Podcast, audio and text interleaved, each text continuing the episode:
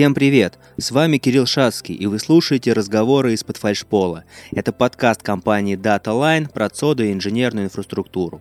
В прошлом выпуске я рассказывал разные истории и байки про наши ЦОДы и здания, в которых расположены ЦОДы.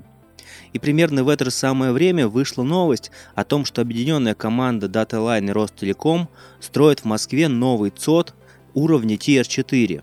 И сразу в комментариях полетело много вопросов, какие-то мифы люди писали – вот, мы написали отдельную статью, в которой рассказали, что, как и почему.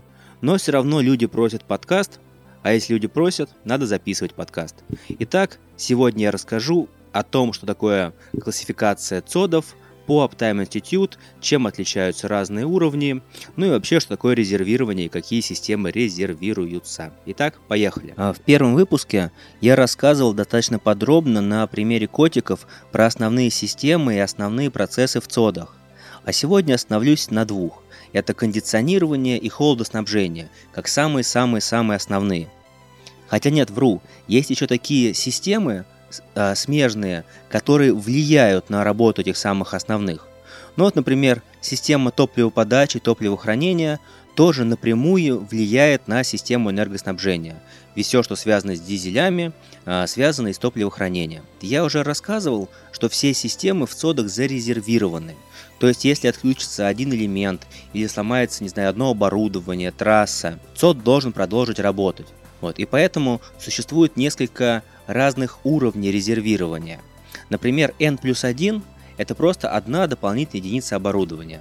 Ну, допустим, нам нужно в зале а, для нормальной работы, для нормального охлаждения 4 кондиционера. n плюс 1 означает, что у нас будет стоять 5 кондиционеров. И если один из них выйдет из строя, ничего не перегреется, ничего не случится. Все окей, здесь понятно. Следующий тип резервирования это 2N. Вот лучше всего, наверное, на примере электричества в стойке рассказать про него. В каждую стойку подходит два луча питания. И каждый сервер подключается одним блоком питания к одному лучу, другим блоком питания к другому. И, соответственно, если что-то случится с этими лучами питания, не дай бог КБП сломается, короткое замыкание на кабель, да все что угодно, серверное оборудование спокойно продолжит работать от второго оставшегося луча. Вот, наверное, это два таких основных типа резервирования N плюс 1 и 2N. Конечно же, это не все возможные применяемые в цодах типы резервирования. Есть еще 3 вторых, 6 пятых, 2N плюс 1 и куча-куча разных э, других. А, подробно про такие уровни я писал целую смешную статью, которую можно найти в интернете, вбив в поисковике такие три слова – цоды, резервирование, пиво. И там очень-очень подробно про все это рассказывается. Так что советую как-нибудь на досуге почитать, особенно в пятницу вечером очень хорошо заходит статья. Получилось развлекательно и познавательно.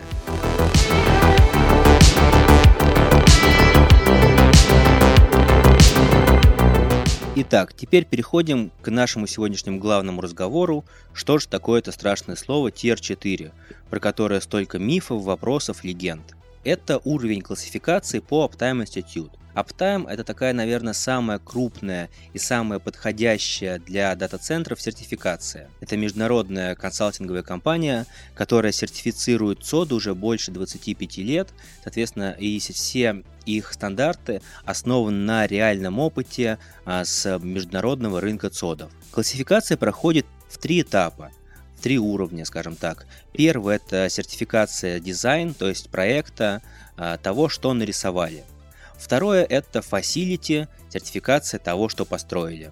И третье – это Operations, а, сертификация, проверка а, процессов эксплуатации дата-центров.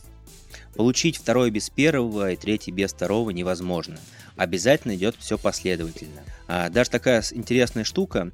Раньше сертификация дизайн была бессрочная, но через какое-то время ввели срок в два года. То есть после получения проекта, а, после получения сертификации проекта необходимо за два года построить дата-центр. Ну, конечно, это не очень жесткие сроки, можно там за два с половиной, это будет тоже нормально. Самое главное, чтобы не было той ситуации, когда а, дата-центр получил сертификат дизайн и говорит, что все, мы классные, мы Tier 3, а построил на самом деле совершенно что-то другое. К сожалению, такое тоже случается. Поэтому вот наш дата-центр Nord 4 сертифицирован по всем трем уровням. Итак, а, с объектами сертификации разобрались. А, теперь следующий момент, что сертификация проходит а, по нескольким уровням, по нескольким tier ам. Tier 1, tier 2, tier 3, tier 4. И чем больше, тем круче. Классически, наверное, больше всего дата-центров уровня tier 3 и в мире, и в России тоже. Но давайте постепенно разбираться с каждым из них. Итак, tier 0 это когда заведомо не хватает инфраструктуры. Нам надо установить три кондиционера, мы ставим два. Сами дураки, рассказывать тут нечего. TR1 – это когда мы ставим ровно то самое необходимое количество кондиционеров и любого другого оборудования, прям вот впритык. Один ломается, уходит на техническое обслуживание, все, у нас в ЦОДе проблемы. TR2 – мы об этом позаботились, поставили еще дополнительное оборудование. Как я говорил, N плюс 1, либо 2N. Все, молодцы, вроде бы успокоились, можно жить. Но, к сожалению, забыли про кабельные трассы и пути дистрибуции. Это кабели питания, это шинопроводы, фреоновые или гликолевые трассы, которые также необходимо обслуживать и которые также могут ломаться. То есть вроде бы оборудование зарезервировано, но кабельные каналы, то, что я говорил, не зарезервированы. Tier 3 зарезервировано все. Как раз таки и само оборудование, и пути дистрибуции. Все классно, все молодцы. Вроде все хорошо, Tier 3 прекрасно все защищает, зачем же нужно еще какой-то Tier 4 придумывать? Итак, давайте смотреть и разбираться, чем Tier 3 отличается от Tier 4. В Tier 4 есть три таких вот штуки, как первое – отказоустойчивость, второе – непрерывное охлаждение, и третье – это секционирование. Давайте по порядку. Отказоустойчивость. Сразу может возник, возникнуть логичный вопрос, а неужели TR3 не отказоустойчивый? Есть такие ситуации, в которых э, на уровне TR3 переключение между резервными компонентами, либо какие-то включения резервного оборудования требуют человеческого участия и делаются вручную.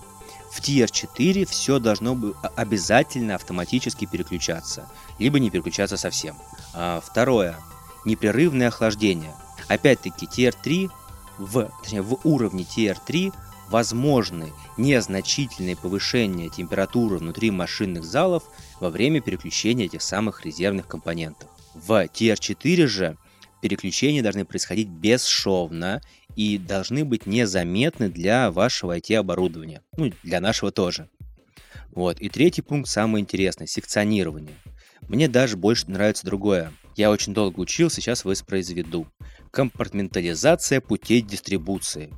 Очень нравится мне это слово. А, соответственно, это означает, что все вот пути дистрибуции, как я говорил, кабельные линии, трассы, гликолевые проводы, трубы должны проходить либо в разных помещениях, либо в защищенных от физического воздействия и пожара конструкциях. То есть, если в одном из помещений будет пожар, TR4 продолжит свою работу. И, наверное, это самое такое вот самое большое, самое важное отличие этого уровня от остальных э, уровней резервирования и от остальных уровней по Uptime Institute.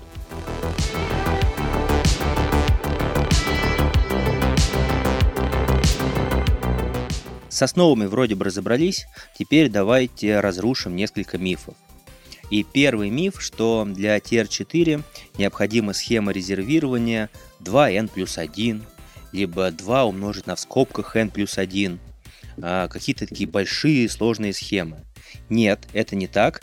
При правильном подходе а, достаточно стандартных наших, наших схем, с которых я начал. n плюс 1 и 2n.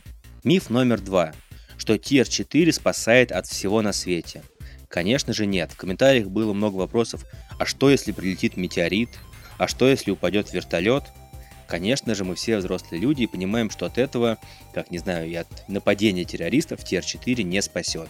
А здесь физическая защищенность а, именно в каких-то понятных наших а, рабочих цодовских моментах. Например, а, удар нагруженный рохлей или проведение каких-нибудь ремонтных работ и что-то упало. То есть э, вполне достаточная логичная защищенность. И третий миф, TR4 в два раза дороже, чем все остальное. Это тоже миф. Я вам скажу, что при правильной концепции, при правильном подходе даже удается в некоторых системах сэкономить.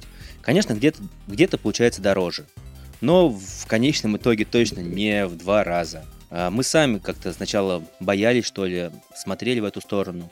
Потом, когда изучили все лучшие российские практики, европейские, мировые, поняли, что не все так страшно и можно пробовать. Вот. Сейчас уже кажется, что должно получиться все хорошо. Как мог, старался понятными словами, рассказал про уровень Tier 4 по Uptime Institute. Теперь э, несколько слов хотелось бы рассказать вообще про наш опыт э, общения с Uptime. И первый раз мы столкнулись в 2014 году, когда решили провести аудит наших цодов э, по такой программе, как MNDO. Это не сертификация, это аудит службы эксплуатации, но по тем самым правилам, по тем самым чек-листам, по которым э, проверяется и делается сертификация operations. Было боязно, но получилось успешно, прошли, получили медальку, что мы прошли такой аудит, очень успешно, там порядка 90 баллов мы получили. Вот, э, нам понравилось, мы поняли, что это не какая-то бесполезная, бесполезная сертификация. Она позволяет э, по-другому посмотреть на многие наши процессы э, в эксплуатации и даже подумали о том, что какие дураки были, что раньше вот этого, вот этого не делали. И взяли достаточное количество практик, которые внедрили и используем до сих пор. Следующим шагом была сертификация CODA NOR 4 уже по всем вот уровням, начиная с дизайна, facility, operations, э, вот, э, и получили, соответственно, уровень Tier 3. А, даже в этом году вот прошло время и заново перепроходили а, сертификацию operations. А, вот, как я уже сказал, дальше в следующих планах это Tier 4 ЦОД и вот ЦОД Nord 5, который уже строится. Он тоже получит сертификат, но на Tier 3 пока что еще, тоже всех трех э, процессов. Проект, здание, служба эксплуатации. Еще хотелось бы рассказать, что Uptime сертифицирует не только ЦОДы, но еще и людей. А, соответственно, есть несколько типов обучений. Это АТС, а, где такой самый начальный уровень, где рассказывается в целом и про процесс, и про строительство. И таких два базовых самых главных а, сертификата для специалистов в области ЦОД. Это ATD, то есть э, сертификация проектировщиков ЦОД, и АОС, сертификация а, людей службы эксплуатации. То есть э, после прохождения обучения, сдачи успешного экзамена, специалисты становятся либо а, аккредитованы в аптайме проектировщиками, либо аккредитованы в аптайме специалистами по обслуживанию ЦОД.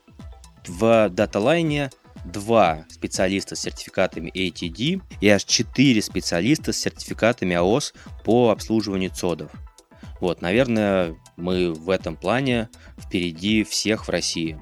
Так как этот подкаст мой, конечно же, не обойдусь без минутки гордости и расскажу, что я являюсь э, и ATD, и AOS, то есть и проектировщик, и эксплуататор.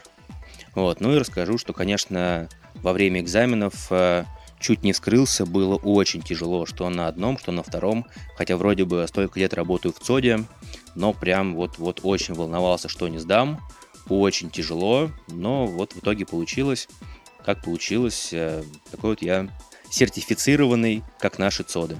И на этом сегодняшний подкаст подходит к концу. Вот, э, анонсировать следующий не буду, потому что не знаю, какая будет тема, ибо следующий подкаст хотим провести интервью с кем-то из специалистов DataLine. Карты раскрывать не буду, рассказывать, кто это будет, тоже не стану, поэтому ждите анонсов э, и слушайте наши записи. Я думаю, что слушать не только меня одного, а еще с каким-то классным нашим специалистом, э, моим коллегой, будет еще интереснее. Поэтому подписывайтесь, ставьте лайки, рассказывайте про наш подкаст в соцсетях. Ну и на все вопросы стандартно мы отвечаем в нашем чате в Телеграме, чат Слатовой телеги. Подписывайтесь, точнее, вступайте в чат, э, задавайте вопросы, беседуйте, э, комментируйте, ругайте за подкасты, предлагайте новые темы. В общем, делайте, что хотите в рамках разумного. Вот, всем пока. С вами был ATD и AOS Кирилл Шацкий.